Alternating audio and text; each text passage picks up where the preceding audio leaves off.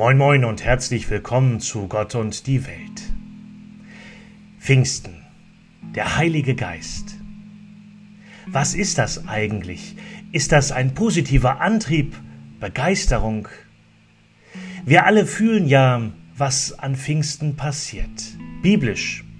Da kommt der Geist auf die Jünger herab, in Feuerzungen, wie wenn ein Wind dahinfährt.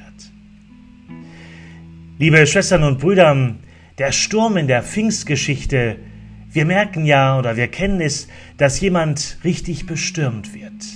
Wir sprechen von stürmischer Liebe, jemanden im Sturm erobern. Eine dynamische Stärke, etwas, das uns wirklich herausfordert, was Besonderes, das uns hinreißt, das uns hin und her bewegt. Und das Feuer? Auch die Liebe kennen wir als etwas Forderndes, Loderndes, Brennen für etwas, für eine Sache, für jemanden.